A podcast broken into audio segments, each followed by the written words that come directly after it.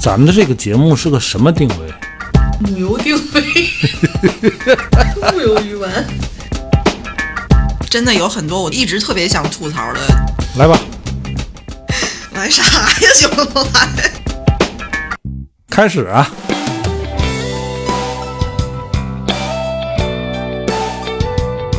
我回想回想，那没说啥呀。你以为咱能说点啥？我有麦克风，我想说啥说啥。大家好，这里是一直陪伴各位的调频三四五，我是卓然，坐在我对面的是马来盒饭。大家好，大家好，我们每次罪案专题啊，都会说一个犯罪的类型啊。对，哎，今天这个这个了不得了，了不得了。了不得。今天我们要说一下这个叫青少年犯罪，嗯又叫未成年人犯罪。未成年少年犯，嗯，一提到这个未成年人啊，这四个字儿，嗯，你们首先想到的是什么？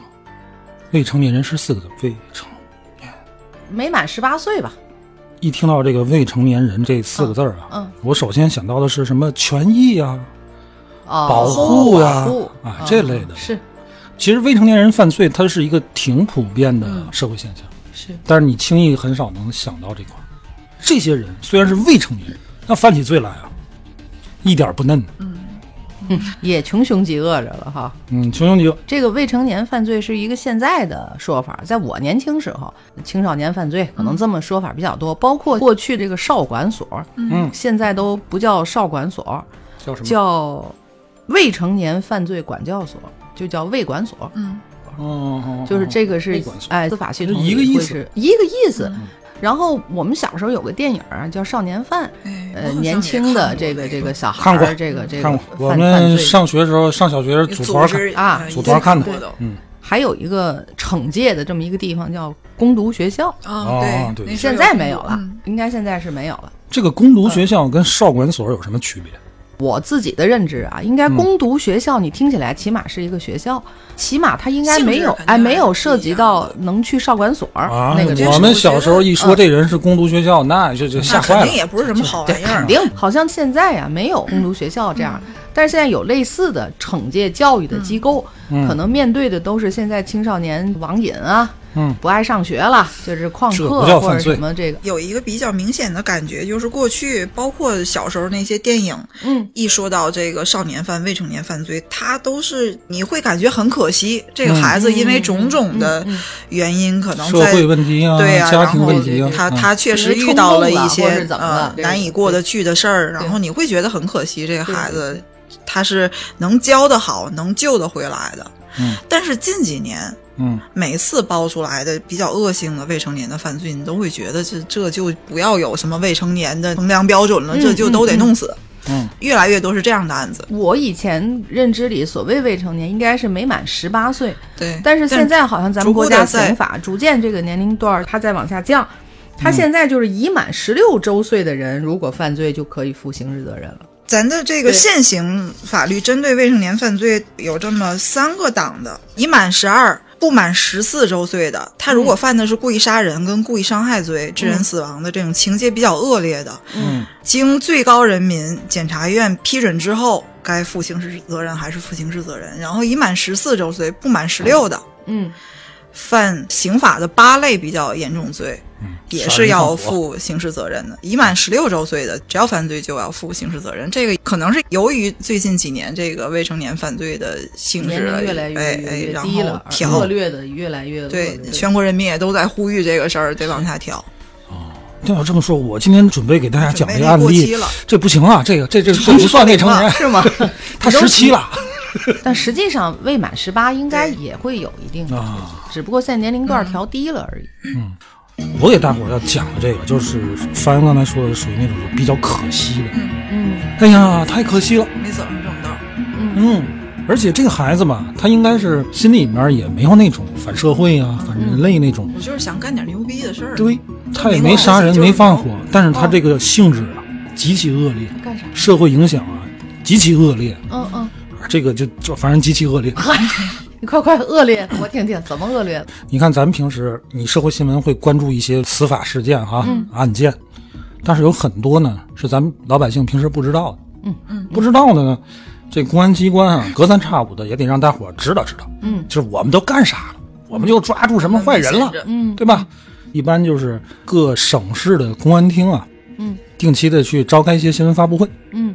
啊，向社会大众汇报一下嗯，我们近期的这个呃工作。大案要案的。对，大案要案。嗯。二零一五年年初的时候，广东省公安厅就召开了一个新闻发布会，呃，什么呢？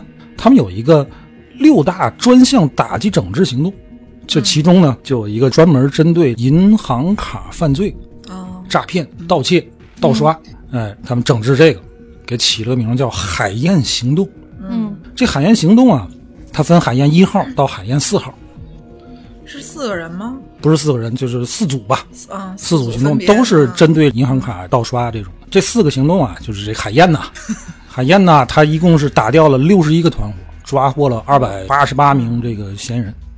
这其中里边，这个海燕三号啊，这这这个这这厉害，案值最高啊！公安部都发来贺电了，说这个逮这好，是有史以来嗯打击这个伪卡犯罪，就就伪装的伪嗯的最大成果，哦，涉案价值十五个亿。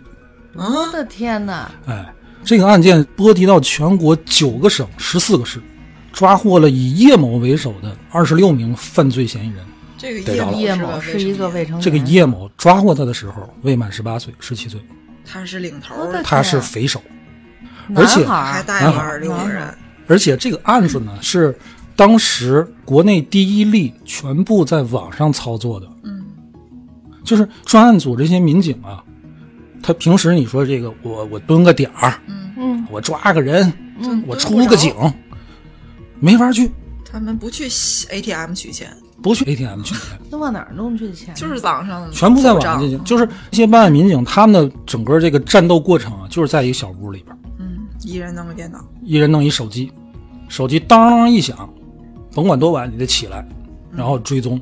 嗯，我看一篇纪实文学写的，就是那个小屋弥漫着烟味儿。烟对，你想，他整宿整宿的熬着盯着这个，就在那一个小屋里边，整个破案方便面过程非常的艰辛。枯燥，嗯，最后就发现了在广西河池一个姓叶的男子，当时不知道是个小孩儿啊。哦，是啊，谁能想到？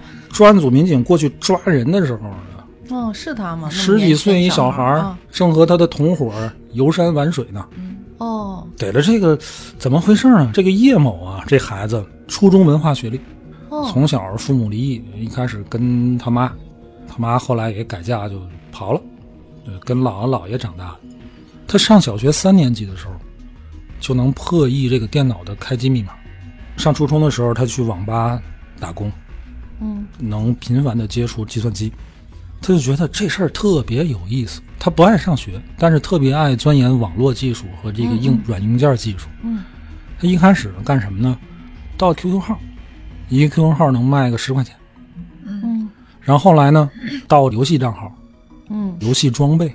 他说：“你看，我前两天地下城与勇士就这个游戏哦好老的游戏，偷了一个装备什么的，卖了八百块钱。他说要运气好，一天收入上千的不成问题。就觉得啊，这个东西肯定很难盗，那我给它盗了，我卖的可能就钱就高。不在乎结果，对，我就是要那个过程，他说我其实也不是在乎卖了多少钱，这种东西我不知道该用在哪儿，嗯但我就觉得这个是特别有挑战。嗯当时警察去他那屋子的时候，就发现现场就有什么呢？摞了一人多高的编程啊软硬件的书，两摞都是自学的，都是自学的，手写的编程的笔记嗯好几摞，嗯然后各种光盘啊自个儿开发的程序好多。他怎么做的呢？先是编写了一个黑客程序，然后在某大型的招聘网站上去试，批量的提取了很多的用户信息，包括身份证什么的。嗯，就比如说咱有一些这个啊，就就是这个招聘那个招聘对吧？你想想求职，啊你肯定那个信息得有上传一，些个人的资料，对啊，可能他是有漏洞的，就被他利用了，就把这个个人个人信息拿到了拿到了。第一步之后呢，他首先是卖这些信息，本身就能赚一些钱。嗯第二呢，他在一个黑客的交流群里边，他听说有很多人的银行卡的账户信息啊，就是网银的登录密码和他取款密码是一致的。嗯，他说那这些取款密码会不会跟他身份证号有关系？哦，他就编写了一个程序就去试。这个案子当时是怎么发现的呢？就是咱国内某商业银行突然发现他的日访问量百万次就都在那试呢嘛。啊！他说我这不对啊，这个当日我总共新开户也就一百多户嗯，啊，这当日的这个访问量一百多万次怎么可能呢？啊，而且陆续就发现有客户的银行卡被盗刷，嗯，就这么着才立案。然后他拿到了这些信息，卖了信息之后呢，干什么呢？他利用网上支付和第三方快捷支付的漏洞去盗刷。听明白了吗？那比如呢？什么漏洞？没没听明白，我也不知道，我也不老明白。没教这个。没教没反正。就是这么弄钱嗯，就是这么弄钱。啊！警察去的时候，从他的电脑里边发现了一百六十万条公民的个人信息，嗯，没少买，孩子不是买的，哦，没没少盗。都是盗的啊。这其中可以直接盗刷的有十九万条，太可这十九万条涉及的金额是将近十五个亿。但是并不是说他这十五亿都刷走了啊，他还没刷那么多呢，嗯就是说这个理论上他其实都可以刷掉。嗯他实际已经刷了多少了？刷了四十二万，哦，这就给逮着了。而且他不是直接取现或者提到自个儿账户，他没这么操作。嗯他是怎么操作的呢？我不可以进入你的这个账户吗？啊我进入你的账户，我不取钱，啊我也不转账，啊！我干嘛呢？我找一些网上的中介，你要买游戏点卡呀，嗯，直接在你啊那里买东西，对，嗯、代付水电费呀，嗯，通过这种方式，偷偷的花掉。我给你花掉，然后套现，嗯嗯，你就很难查。比如说我这个账户啊，哎，我这账户这这钱怎么丢了？我给马来刷了电费了，马来跟我不认识，没关系。哦，那就先我我找到马来那儿，嗯马来说我从网上找代付。哦，这个死孩子，有一个办案民警，他是专门侦破这种黑客犯罪的。他的从警经历里边也侦破不少这种青少年黑客犯罪的。他说破获这么大案子，其实他一点都不兴奋。他说这孩子真是觉得太可惜了。这走正道。如果这孩子这个个穷凶极恶的，我哎这个这个技术啊，他真是个天才。如果能用到正道上，那个才是让人兴奋的事儿对。呀，但是这孩子吧，这是一五年的事儿嘛，判了多少？呃，我没查到，嗯，但是网上信息就是他在看守所的时候，嗯，提的要求是什么呢？能不能能不能给我弄几本那个 Java 的书？书我还想一天都不能停止学习的脚步。嗯，就这种人，他本身不是像那种暴力犯罪，对他可能缺一个正确的引导。但是他肯定也知道这个是错的，他一定知道。嗯我觉得这个东西可惜嘛，这肯定是可惜。嗯，但是他这花走这四十多万但，事儿你干了，对你不能被原谅的最大的点就是嗯你这四十二万。就你知道，就这种青少年对于计算机的这种着迷啊，在某些范围是一个挺普遍的现象。但是他们学会这项技术，他真的没地儿用，对，他没有一个宣泄的出口。年轻人都喜欢炫技嘛，其实黑客这东西它就是个玩儿，就相当于一种游戏。你你这个网站哈，哎，我就看看你这个网站有没有 bug，有没有漏洞。我不知道咱国内现在有没有。你看美国就专门给这样的青少年每年会组织一个黑客大赛，嗯，就给他们一个宣泄的一个出口啊我。觉得应该。然后很多，尤其这种互联网公司会专门请这些人做，看测试一下，呃互联网测试一下自对己的这个安全啊方面的工作对对对对。不过他这个金额倒是也不是很大，就是你你这个涉案金额十五亿，但是他实际上动的不是四十二万，那不能那么看，咱也不懂啊。我感觉这小孩儿不会少判。嗯，你这团伙行为意思又不一样了啊！你还带着几个小小哥几个，哈，怎么不是小哥几个，啊？这里边就他一个未成年。哦剩下还都是大人，对啊，这更过分了，对吧？你们啊这这团伙伙大哥是一个是十七岁的少年，真是 确实挺可惜。也确实为这个孩子可惜，希望他能走正道吧，以后这要是走正道，真是个人才。就是啊，嗯还是有机会能走正道。嗯，我想这个主题的时候，我找的就是那种性质比较恶劣的，因为因为我一想到未成年犯罪，我的最直观的感受就是会想到这些案子，一个一个来感受啊。第一个就是北京的零六年，有这么一家三口外地人在北京打工，这个丈夫呢几乎每天都得出去应酬，回来特别晚。老婆叫小燕儿，三十六岁，他们家有一个十几岁的孩子。这个小燕儿丈夫回来一晚，她就担心，因为喝酒了嘛。如果没什么事儿，她就出去迎一下。案发这一天大半夜的一两点吧，她就出门就想迎她丈夫。这时候呢，有这么四个孩子，苗大磊、苗小石，这是个双胞胎。嗯，他们俩十七岁，他们俩各自带着自己的女朋友，一个是十六岁的叫雷竹云，还有一个十九岁叫严丽娜。这四个孩子就出来闲溜达，嗯嗯然后呢就想找点刺激，找什么刺激呢？他们在事发的前一天，单纯的殴打一个流浪的老太太，精神有点问题，这老太太一顿毒打虐待，嗯但是又因为这老太太精神有问题，她不会有效的求救，嗯这个事儿就不了了之。所以这几个孩子可能就觉得我我我打了打了就，打了嘛，好像也没什么事儿，还挺好玩儿，挺爽。嗯转天呢，又觉得哎，咱得玩点什么，就恰巧在一个挺僻静的一个拆迁房旁边碰到这个小燕儿正在那儿等她丈夫呢。这个严丽娜就先过去碰瓷儿，跟她撞了一下，然后这严丽娜就坐地上，她就非说是人家撞的她。然后这双胞胎苗大磊跟苗小石，他俩就去揪住这个小燕儿的衣服，吓唬她，嗯说你得赔我们的。然后这女的也害怕嘛，想我破财免灾吧，我把钱就都给你们。但他们拿了这女的的手机跟身上有一百多块钱之后，四个人拿着木棍持续的打这个女的，打完之后还胁迫她把衣服脱了，用打火机烧她的头发跟下体，就是就不是人，就是一直长时间的折磨。这个过程里面，这个女的一直在哀求，她说：“我有一个十几岁的孩子，我可能就跟你们的妈妈差不多大，你们放过我吧。”根本就没听这个，一直虐待致死，死了。死了。她是创伤失血性休克合并蛛网膜下腔出血，就是活活打死的嘛。但是很快就抓着，在当天就抓着了，通过监控就把这四个人逮起来了。我就想知道怎么判的。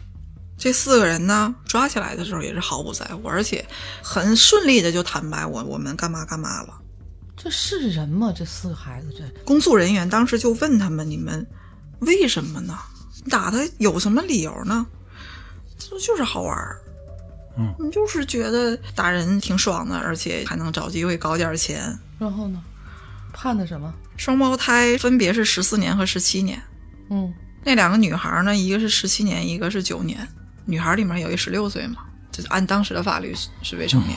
一宣判了之后，家属肯定是完全无法接受这么轻的量刑。嗯然后这个死者的妹妹就是说，里面有一个女孩，她已经成年了，为什么连个无期徒刑都没判？判呢。所以他们就是坚决的要抗诉。嗯，但终审的时候呢，也接受了部分的这个抗诉，嗯他只把双胞胎里的哥哥嗯给改成了无期徒刑，其他三个人还是维持原判。这个案子呢，到现在为止也已经过去差不多将近二十年了。都出来了吧？可能除了那个顺利的话，那三、三个应那该都三个肯定来了出来。嗯，这还改造什么呀？而且据他们自己坦白的，嗯实际上在那天晚上，他们打了五个人，一共全是单身的女性，他们就专门挑这种身边没有男性保护的女性，打了五个，就一直到最后一个，他们根本就不知道最后那打死了，你们抓我们时候，我们才知道那个死了，就是完全无所谓，毫无悔过。这就是什么人呢？这我要是那个小燕儿的孩子，等这仨出来啊，我就为你们报仇。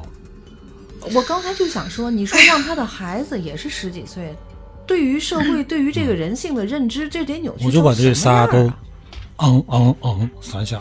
然后特别可恨的是，那你法院来判我吧，就是啊，来判我吧。特别可恨的是，十六岁的那个女孩的父亲，嗯，他还觉得特别委屈。他说：“孩子才这么小，怎么判九年判这么重呢？就还是主要以教育为主嘛。”会发现好多未成年犯罪的家长都是这样的，他完全没换位考虑过对方是失去了家人的。你的孩子坐九年牢，这已经是很宽容了。哎呦我去，气死我了！哎，气死我了！你听完心里都都不好受了。所以每次未成年犯罪的这种极其恶性的案子一爆出来，太哎呀，我真是咽不下这口气。就会觉得正义真的是不够正义，也是每次都会引起讨论：未成年犯罪跟成年人的犯罪的区别到底是什么？为什么要规定十八岁、十六岁、十三岁？你十八岁成年的那一天，就比前一天更成熟、更懂事儿了吗？你十七岁的时候，就比十八岁的时候少懂事儿多少吗？我觉得这简直就是穷凶极恶、罪大恶极。这几个这几个孩子，不是，我就觉得从这种社会实践的结果来看，就像这样的，他从小你甭管他十几岁，是成年还是未成年，他如果从小就是有这种反社会、就是反反社会人性社会反人性这种这种心理就是绝对不他放能改出来的，造好吗？改造不好，肯定的。我跟你说，我觉得就是那个给判什么九年、什么十六的那个，那也好不了。没有用的。他已经这样了，也许他有悔过，这四个人主观上就是明显全部都带恶意的，那两个女孩也没有说谁胁迫胁迫他们带坏他们，他们就是主动的去参与这件事儿。可是你说你就算是在警察面前你痛哭流涕，你说我改我这我那，他们甚至都没，一次了。甚至都不改，甚至都没有这个假装的嗯样子。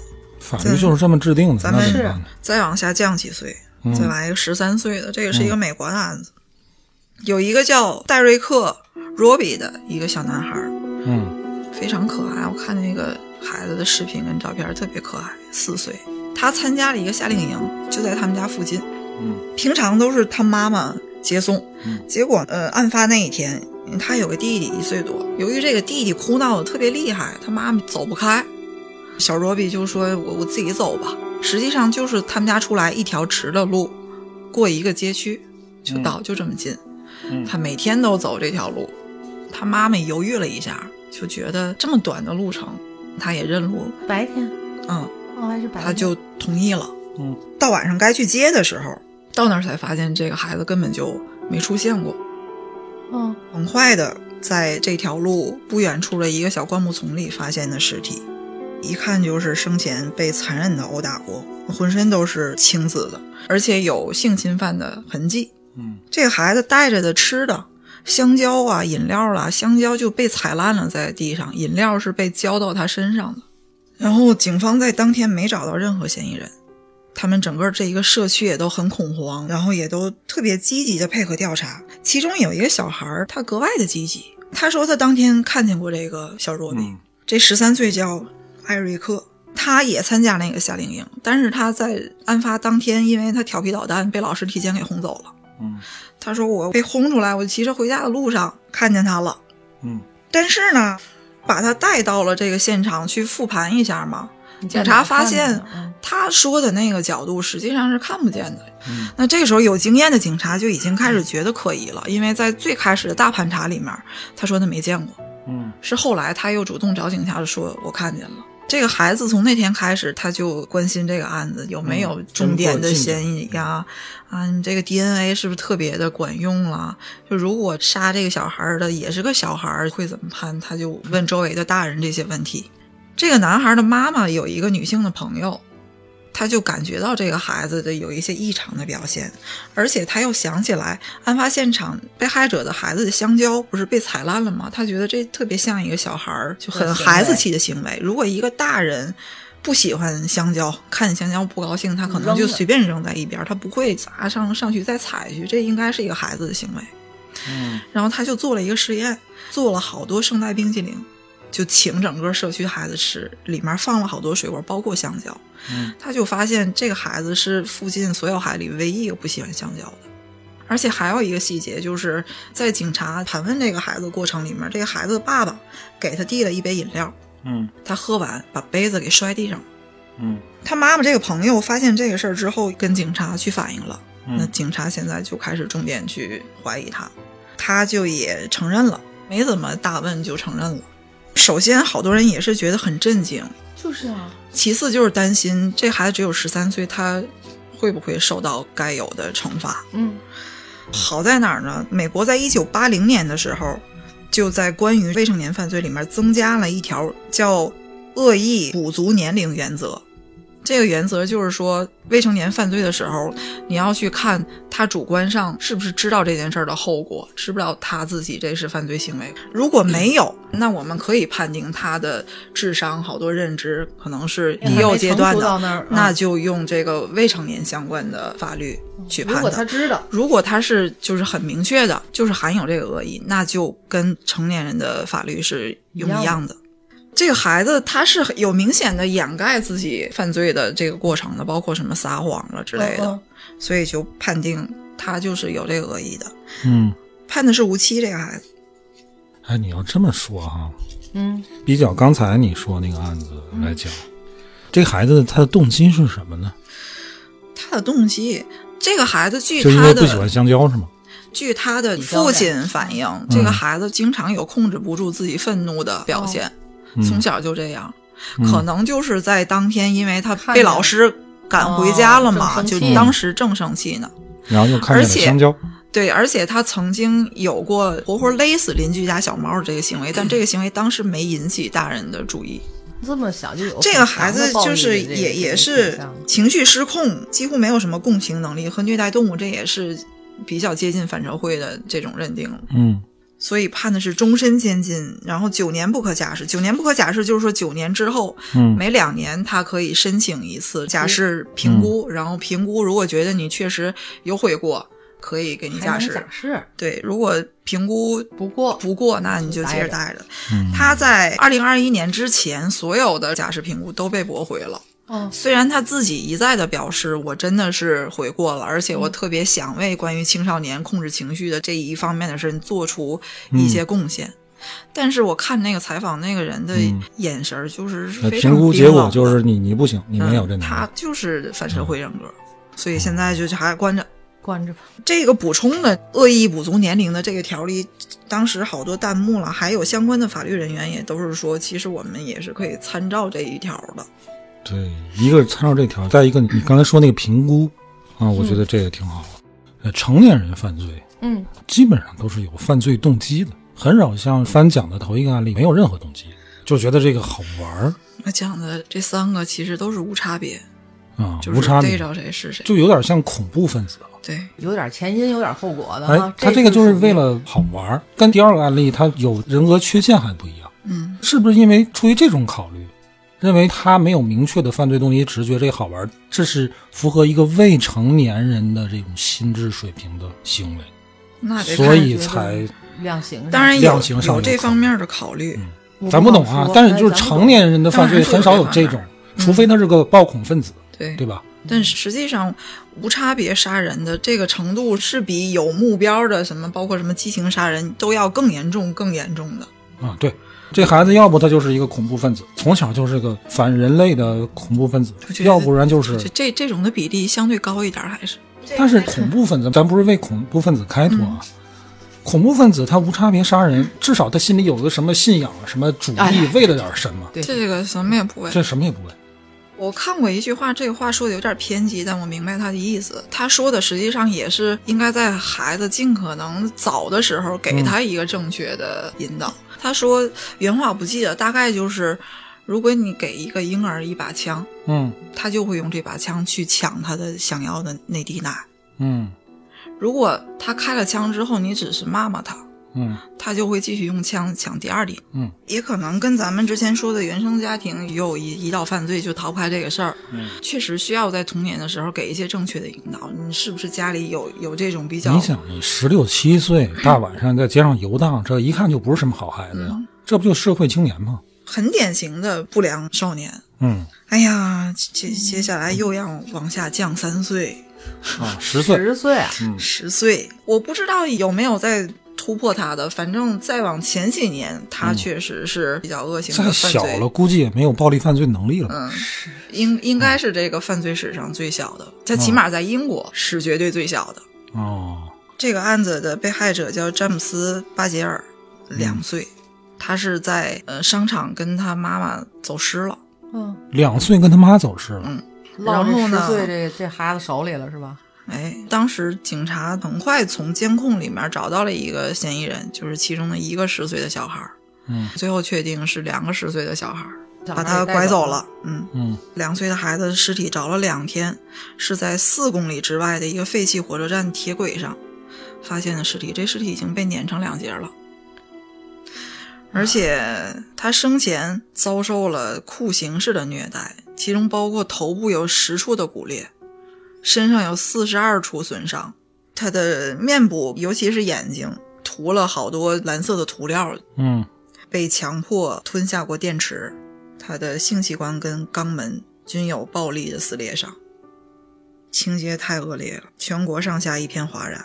这时候这俩孩子还没抓着呢，只是确定了案发之后五天抓着这俩孩子了，但是他们公布身份的时候只用了男孩 A 跟男孩 B，没因为相关的法律是有保护未成年的嘛。由于引起了国内极大的愤慨，警方不得不公开了他们俩的身份，一个叫乔恩·维纳布尔斯，一个叫罗伯特·汤普森。他们俩是同一个学校，但是不同班的。怎么认识的呢？逃学之后，在外面发现了都逃学的小伙伴，开始一块玩了，破坏公物、盗窃。在案发的当天，他们俩是相约，嗯，逃学，今天又逃学，然后先去一个购物中心偷了玩具跟甜品，然后就用那个蓝色的颜料抹了路边的广告牌，又跑麦当劳，人家椅子给弄坏了。最后是他们决定，咱们就弄一个小孩来欺负他玩，然后就开始无差别的选择目标。在巴杰尔之前，他们实际上试图诱拐过另外一个孩子，但失败了。然后就要拐走的时候，人家家长发现了。他们俩最初的想法是直接把这孩子推马路上让车撞死，听着，我觉得太过分了。然后因为路上行人太多了，不太好实施，所以他们俩才把这孩子带到了四公里以外的那个废弃的车站。当被问到你这么做的动机是什么时，他们俩就说没什么动机，就是想这么干。然后在接受审判的时候，有五百名非常激愤的市民在法院门口要求重判，最终两人是谋杀、绑架罪成立，被判八年。八年，八年。判决之后没多久呢，迫于社会压力，又改判了十年。然后在《太阳报》收集了二十八万民众的请愿之后，又改判了十五年。但是呢，欧洲的人权法院说这两个男孩受到不公平待遇了，又给减刑成八年。这俩孩子已经在零一年的时候换了身份出来了，也是他们国家有这种未成年犯罪的相关的，嗯，就可以给你换个身份。哎呀，气死我了！这个案子被改编过一次短片儿，叫《羁押》。这给他我记得我以前在节目里说过，就有些人啊，他就是长了一个人形，嗯，他其实根本就不是人。不是人。这个世界上真的是有恶魔的，这就是恶魔。你就甭说是个人，你就是动物，它都不会残害同类吧？对很少有动物去残害同类，对，打说打，呃，为了地盘，为了食物，它都你无缘无故的去残害同类，这个是，这是哇，嗯，这俩十岁孩子比前面那俩，我觉得都恐怖太多了。他们俩一开始就是奔着弄死这个人去，弄死这个孩子去的。他们都能交代出来，就想把这个小孩去嗯撞死，这样的才判八年。而且更可恨呢，这个事儿有后续的发展，因为他们出来之后呢，民众也是非常关注这件事儿。有人不惜去人肉吧，去嗯看他们俩出来之后的发展。其中这个汤普森他出来之后有这种创伤应激障碍，出来之后还找了个女朋友，这女朋友我也是理解不了。跟女朋友同居之后呢，又带回来了一个男性的性伙伴，现在是三个人幸福的生活在一起。就也许是因为在狱里面有什么经历，导致他有这种性取向的变化。这还好，他好歹没有再犯罪。嗯，那个呢，维纳布鲁斯他就是警局的常客，打架、买卖违禁品、传播儿童色情暴力。然后，二零一三年的时候，他又换了一个身份，重新就又回归社会生活，然后再度因为关于儿童色情的违禁品入狱。一八年的时候又出来了，哎，又换了一个身份。继续，嗯，他在狱里面曾经夸耀过自己杀害小巴杰尔的过程的时候，被另外一个叫詹姆斯的囚犯暴打过，嗯，还要为了保护他的人身安全，给他单独弄一个条件更不错的小屋。打他的这个詹姆斯，他后来接受过采访，他说：“我见过无数的杀人犯，从来没有一个人比他更邪恶。我当时我就是忍不了了。由于一而再、再而三的犯罪，而且都是跟儿童色情有关的，而且每次出来还都能换个名字、换个身份重新生活，这引起了很多人的不满。网友就通过各种方式不断的人肉他，你你换一次，我们就人肉你一次。”巴吉尔的父亲也上过电视节目，呼吁你你公开他的身份吧，你们别给他老换身份玩了。但这些一点用都没有。英国当局严禁任何人以各种方式曝光这两个人的身份和行踪，否则就是犯罪。而且不是说着玩的，就是真的有人因为曝光曝光了，嗯，嗯，其中包括两个 Facebook 的用户曾经曝光过这两个人出狱之后的照片，结果。这两个人都被捕了，判了九个月。然后他牵扯到的另一个特别冤的人呢，是一个叫布拉德利的一一个三十六岁男性。他因为长相跟出狱之后成年之后他们很相像，所以就是老被各种网友跟现实里的人误会他就是那个人，然后受到各种人身攻击。最后他不堪受辱，在零五年的时候搬家了。搬家之后还是躲不开这些暴力。然后，二零一二的时候，这个人自杀了。我我真的起鸡皮疙瘩！妈的好人，就是对，就是一个 完完全全正常的人，就因为英国当局不公布那两个人真实的情况，嗯，所以呢，网友就猜嘛，我就看你像，然后看你像就就骂人家，就追着骂人好几年。就这个人在极大的心理压力下自杀了。这个人的家人，那这个人英国政府不保护？怎么说呢？啊？啊！你公布那个犯罪 分子的照片，你给人关起来了。啊，他网暴这个人你不管？嗯，不管。我去，这个案子非常使人无语。这俩孩子现在好好的活着。这就是西方国家所谓的那些人权啊、民主啊，都表现在这儿了。嗯，大无语，真的大无语。嗯，如果说前两个案子啊，还可以分析分析啊，青少年的这个犯罪心理机制啊，什么的东西。这个就你你你你你没法分析。十岁，十岁，这不就是个恶魔吗？他天生就是个恶魔，他就不是个人。你你能说是谁教他好，谁教他不好了吗？他十岁，他就是奔着杀人去的。他家里再怎么样，也不可能有人教孩子这个。他才十岁呀，对而且这俩孩子真的太恐怖了。他们最后呢，就是把这些孩子各种毒打一顿之后，是故意把他放在铁轨上的。这个我真理解不了。刚才帆说，一个婴儿你给他枪，他就会用枪去抢第一滴奶，对吧？这个我能理解，就是人性，他其实本无善恶。对，给他什么他就会。你怎么教他，他就是什么样。对，哎呀，但是我相信这俩孩子，他们家里也不会就把他往恶魔教吧？教他杀人。就是说，这不是教的，这骨子里就就是这么的恶。哎呀，还碰一块儿去了，这两个畜生互相吸引。我觉得这样的人确实是互相吸引。这这个我跟你说，研究青少年犯罪的人都研究不了这个，他不属于青少年犯罪，他就属于恶魔。对呀，这不就是这俩这俩长大了就是那种变态这俩人还活着呢，活着呢，好好活着呢嘛。刚说嘛，好好活着呢嘛。判八年，早早出来了，然后还给你换一个身份。判八年，出来才十八。那儿那儿那儿还搞对象呢，那儿。女朋友心也是大，我十八都出来了，有的人十八才刚进去。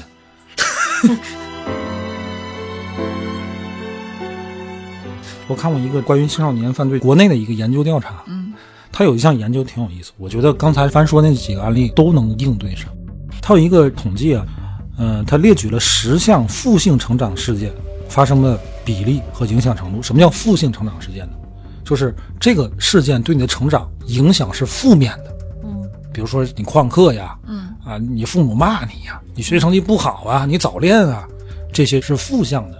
他列举了六七十条，就这种负向成长事件。嗯，前十条就是发生最频繁的前十条是什么呢？第一，吸烟。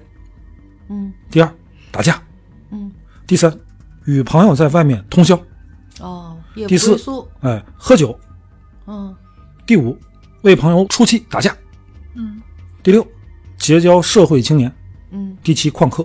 第八，上课不认真听讲。第九，被父母骂。第十。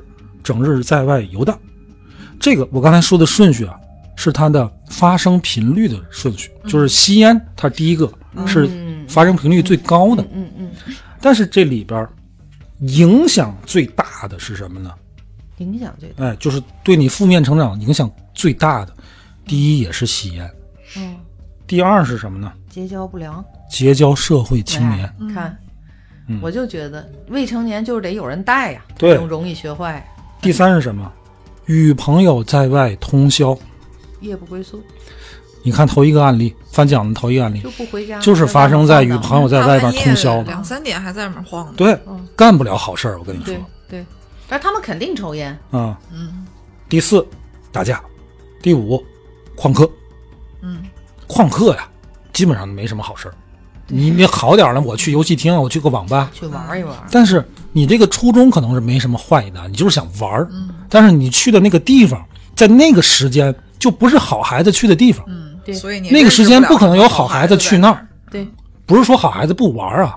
对在上课的时间，那个地方不可能有好孩子。嗯，对，你去了，自然就都都是你们臭味相投的一帮孩子嘛。你说这个第三个案例，英国这俩货，他们俩又不是一个班的啊，怎么认识的？旷课呀什么的认识的。但是我觉得这俩孩子都不能往上套，那这俩孩子不能往上套，根这这是恶魔，那就不是不是人，不是个人，不是个东西，不是个生物。哎呀，气死我了！你这这么一看啊，我头一个说人家那个那个黑客那个好，孩子，那个他就是个好孩子是好孩跟这。些人比，那孩子还就算是个正常一些，啊只是说他有违法犯罪行为。对，罗翔老师曾经专门讲过一期，到底该不该调整？什么七岁还是十四岁、十六岁，到底该不该调整这个东西？嗯，张三怎么说？他说，在世界范围内，关于刑事责任年龄的嗯认定大方向有两个立场的，一个就是比较乐观主义的，嗯他们崇尚一个很理性的建构，他们觉得人的理性非常伟大的，所以法律的制定也需要一个标准化的东西。其实咱们国家也是偏向这个的。现实主义呢，比较推崇经验，宇宙跟世界是不断的变化的，我们不应该用一个整齐划一的法律去去规定它。对应。张三老师提了一句，一个什么特别有名的大法官吧，他说过一句话，他说法律的生命就是经验，不是理性的规范。嗯，当然，人是会变的嘛，那你的法律当然要跟着更新。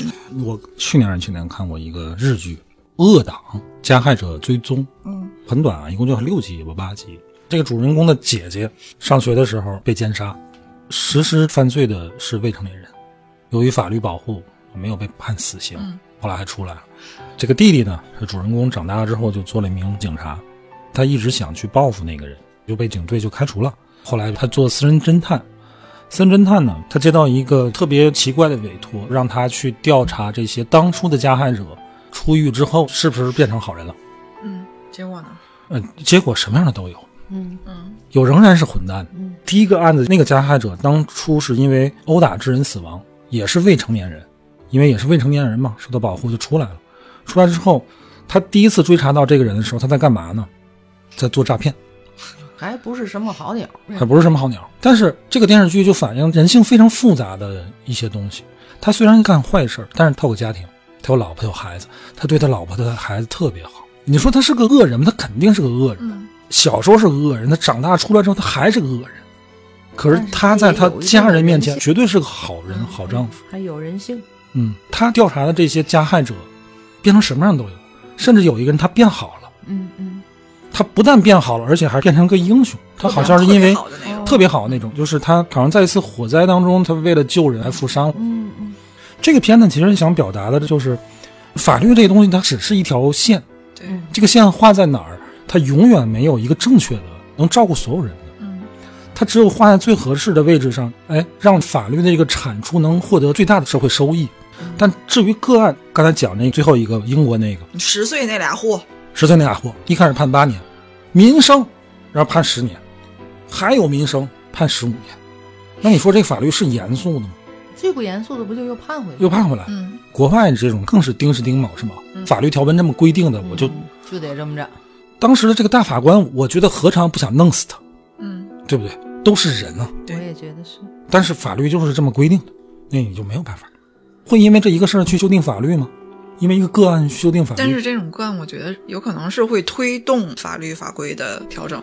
对，正好我前几天看了一个韩剧，叫《少年法庭》，嗯它的设定是有一个女的法官，嗯她就是因为厌恶未成年犯罪，才决定要干这个。嗯，因为在整个从业，只有非常非常少的一部分愿意专门审理未成年案件。然后他的另外一个同事呢，是完全另外一个，觉得应该给他们爱，应该给他们机会。拯救。嗯，就是两个完全风格不一样的人。那里面的案子跟真实的案件的情况已经很接近了，包括很残忍的杀害了一个小孩的另外一个小孩，他妈甚至连开庭的时候都迟到，嗯，从来没对受害者的家属表达过歉意，来了就追着问我们家孩子到底哪天能出来。哎，我这个我不懂就问啊，这个法官他在审判的时候，就是法官个人的意愿，在这个最后有实际上有多大自由度？我怎么感觉没有呢？没有自由度吗？国外是有的，但咱们的这个审理制度应该是你你如果像你说的，嗯，那英国那个，那法官何尝不想弄死那俩？你只能说在范围里，他肯定是有一个自由度，就是法庭酌情去裁定，嗯，这个自由度就应该是在法官手里。比如说我这个量刑，他这个极其严重，我对就是能判多少？重一般严重，但是这个极其跟一般，它的判定标准是什么？案情嘛，陈述嘛。啊，那是不是就是这个是由法官来掌握？我个人感觉，我也不懂啊，我觉得不应该。你到那要法官干啥？一定会因为个人的判断有那你就是不一样的。不管我怎么判你，我不管我怎么决嗯定这件事儿，它一定是有法可依的。那当当然有有法可依但是。这一类的犯罪就只能判什么三到十五年吧，就比方说，嗯我可能个人情感，满，我就给你是这意思拧满。法律条款它不会针对个案做出详细的解释，对吧对？它只是就是说但凡有这种这种的，是情节严重，判几年到几年，就是法官这这这个自由度。嗯这个事儿可以线下我们再去了解一下。这个这个就这个真的比较专业了这个事儿我哦对对，嗯我觉得这个事儿而且哪天咱请个大法官来吧。哎，前一阵儿还看过一个国外的视频，嗯那也不算未成年，但是岁数也不大，好像十八还二十吧。他是枪击案，这个坏孩子枪杀了另外一个好孩子，然后在这个他枪杀谁也不行啊，他枪杀另外一个坏孩子也不行啊。就是 那轮不到你倒也是。枪杀呀，然后对方呢，应该是妈妈吧，人家家的妈妈。哎呀写的非常好，他最后的陈述，嗯，因为知道他未成年嘛，应该是还不到十八，知道不会判太重，就是我也没有什么办法，嗯，但我希望你能好，你能真的学好，因为我们已经失去我的那个好的孩子了，很难受，听得我老难受了。然后换成让这孩子最后你表个态，你你啊说说，他在那嬉皮笑脸。他说：“支持我的人现在已经都能笑出来了，因为他们都知道我会没事儿的，我就像没事儿人一样，会从这儿就就好好的走出去。当庭枪毙，哎，当庭掐死。然后那个法官就是一个老头儿，我说你你是认真的吗？我给你这个机会，你就只想说这些吗？嗯，他说啊，我就想说这个。然后老头儿就生气了。他们本来是可能要什么达成一个和解哦嗯，法官生气了。啊，法官说现在我撤销这个和解的机会，你的啊那个辩护那个就也别跟我逼逼了。嗯我现在决定了嗯，不和解了，然后给改判三十年。你看，哎，哎，让你嘚瑟，还是会有个人的这种对，这就很当时他那个律师脸儿都绿了，这怎么这事儿办成这样，还能让你给活活给搞砸了？就在最后一刻，就是人家那个法官是有这个权利的，对吧？有肯定是有。我现在就觉得，你好想回到快意恩仇的时代，是吧？我真的觉得 聊点罪案呐、什嗯么的，我会觉得情节怎么匪夷所思，或者是这个令挺吓人人发指、害怕。今天这个话题就让我觉得很压抑。特别难受，嗯，特别难受。我就觉得怎么还有这样的？就你翻你要不说，我真的不知道有这么小这么的小的，嗯这么小的能做出如此灭绝人性的事情来的。面对人性有很多，我还看了好多，就不想讲了。有那种买凶弑母，也有就为了他妈不让他打游戏，二百块钱，在网上发帖，他这有点没脑子。我看那是十二岁，他是放学回来也是嗯上网，嗯然后呢，他一小妹妹看见了，他怕这个小妹妹告密，把小妹妹杀了，只是他姑姑家的。然后杀了之后，尸体没处理好，他姑姑回来了，把姑姑也杀了。然后姑父也杀了，反正一家三口就都杀了，就是因为他上网被发现了。接着玩游戏。嗯，你说这个事儿，嗯他能怪到网游上吗？哎有一个很有名的电影，日本跟韩国都拍过，叫《彷徨之刃》。嗯一个女孩儿被三个男同学强奸、虐待致死。她的父亲选择了以暴制暴，嗯挨个儿把三个人都要杀死。办理这个案子的警察整个都处在特别纠结的阶段。他已经查到这个父亲要去哪儿，知道他行踪，但是他一直在犹豫。那仨等于没判，没事。儿，但是结局就还是父亲死了，最后一个坏孩子活下来，活得好好的。等于他杀了俩，是吧对，气死很！讨厌。接受不了。这回这个两会也不知道有没有代表呼吁一下这个事儿。一有这种青少年犯罪这个事儿，都会被拿出来说一说。哎呀，人之恶呀，真是不分年龄。哎，我现在特别佩服那些搞青少年犯罪预防的呀，这整天我估计接触的都是这些负能量的东西。这怎么还能坚定信心去把这项工作做起来？搞司法工作的就是天天你必须得可以说让自己没有人性。我知道的，做法律这方面工作的，你接触到的这个案子，正常人理解不了。就你听起来这就跟瞎编的一样，可是这事儿就是事实。所以你就特别理解这个罗翔老师、张三老师，他研究刑法呀，研究时间长了就会变成一个哲学家。对，你要做民事诉讼，可能还不那么强烈。你做刑法，那每一个案子都直击人性，对，这人到底是个什么东西？这不是个东西。